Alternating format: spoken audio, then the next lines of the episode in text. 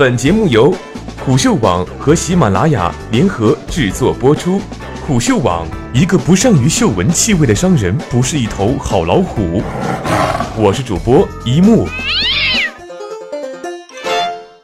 美国东部时间七月二十五号开始前，李彦宏与龚宇宣布撤回爱奇艺的私有化邀约。这意味着此前宣布收购百度所持爱奇艺的百分之八十点五的股随之终止。这距离机构股 Acacia Partner 发出反对私有化的公开信时间仅有一周，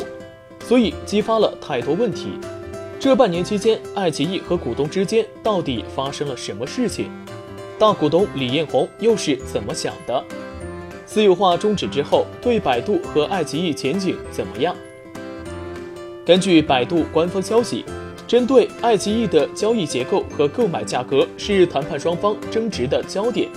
以及估值争议。之前的有分析已经指出，百度常用的自由现金流折算法会令爱奇艺变得一文不值，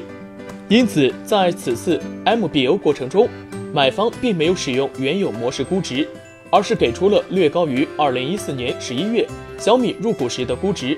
考虑到目前世界市场上对视频网站的估值并没有很好的范本可供参考，今年二月的估值并不很离谱，但作为百度的股东方，可能并不这么想，因为与业内同行如优酷土豆私有化时的市值六十六亿美元，折合四百二十七亿元人民币，乐视网约一千零九十一亿元人民币，二零一五年年底市值。爱奇艺的二十八亿美元整体估值就显得有些寒颤了。再进一步看，从二月宣布私有化之后的近半年时间，爱奇艺也经历了太多巨变。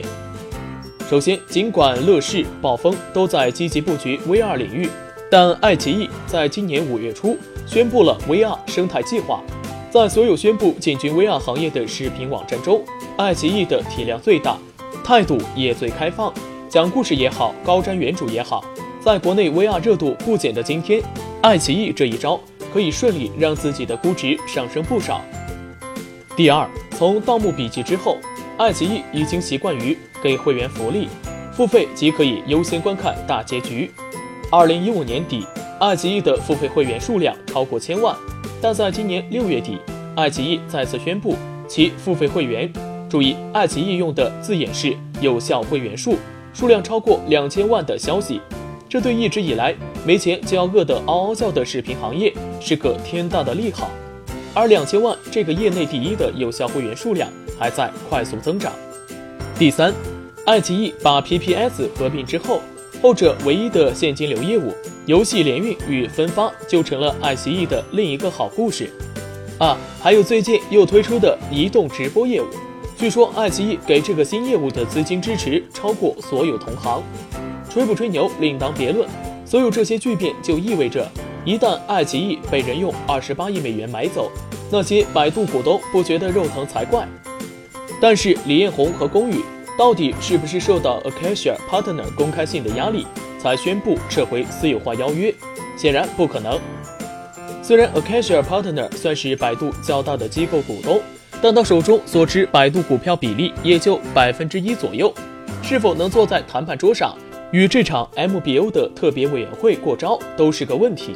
因此，手里有超过百分之十五的股权比例的李彦宏，要是因为一个小股东跺一脚就要震一震，那真是过于胆小了。Acacia Partner 还曾在公开信里质疑私有化发起人李彦宏等人，可能因此向交易而受益。但这家机构股东可能忽略的事实是，李彦宏既是百度的股东，还是爱奇艺的股东。这场谈判据说由十余家潜在投资者组成的买方财团来承担。根据测算，作为一个双重身份的股东，即便 MBO 成功，李彦宏拿到爱奇艺的股份也不过与他所持的百度股份持平，所以也谈不上李彦宏借机做个人利益套现。他除了联合公寓发起收购邀约之外，几乎没有可能在此次谈判中跟百度股东撕逼，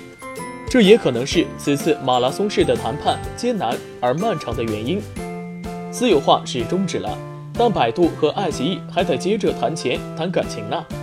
根据目前的消息，在终止爱奇艺的私有化进程之后，百度将继续作为爱奇艺发展的资金来源。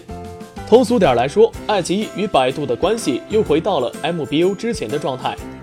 既然腾讯和阿里都可以支持一个相近规模的视频网站继续发展，那么百度也未尝不可。